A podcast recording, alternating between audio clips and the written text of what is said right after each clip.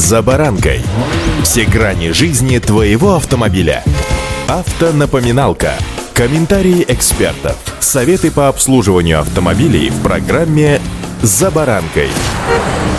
Чтобы оформить справку для получения прав, водителям начали предлагать пройти врачей в удаленном режиме. Однако это незаконно, предупреждают эксперты. Как же быть? Ведь нередки случаи, когда поликлиники прекращают вновь прием пациентов из-за увеличения случаев коронавируса. С вами Забаранка Александр Карпов. Здравствуйте. Автомобильные факты.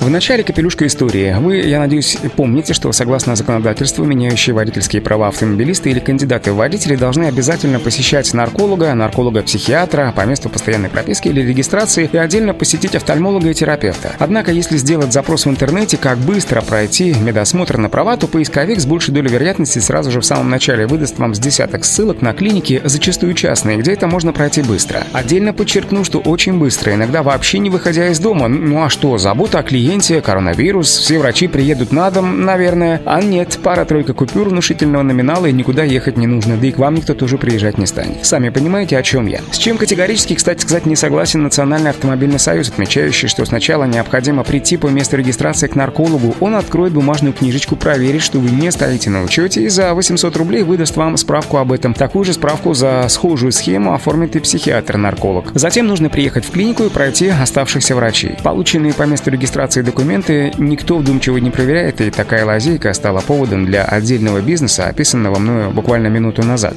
Автомобильные факты.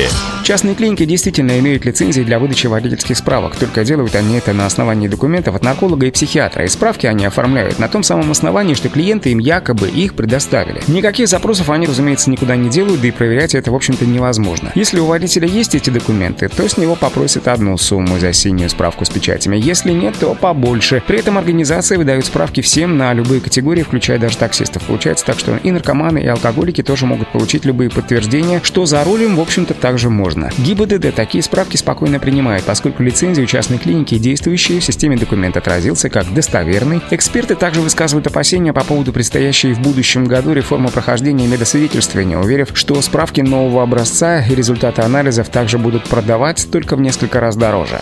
Автомобильные факты.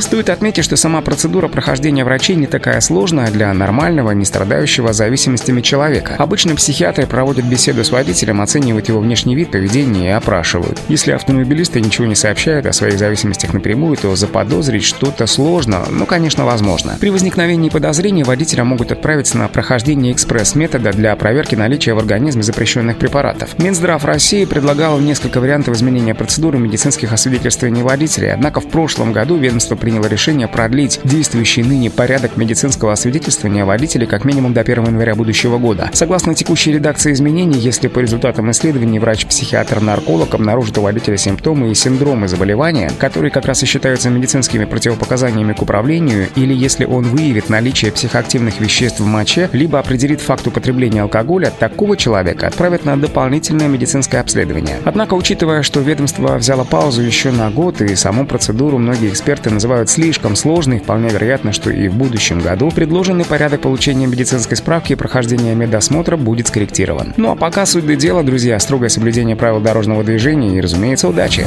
«За баранкой»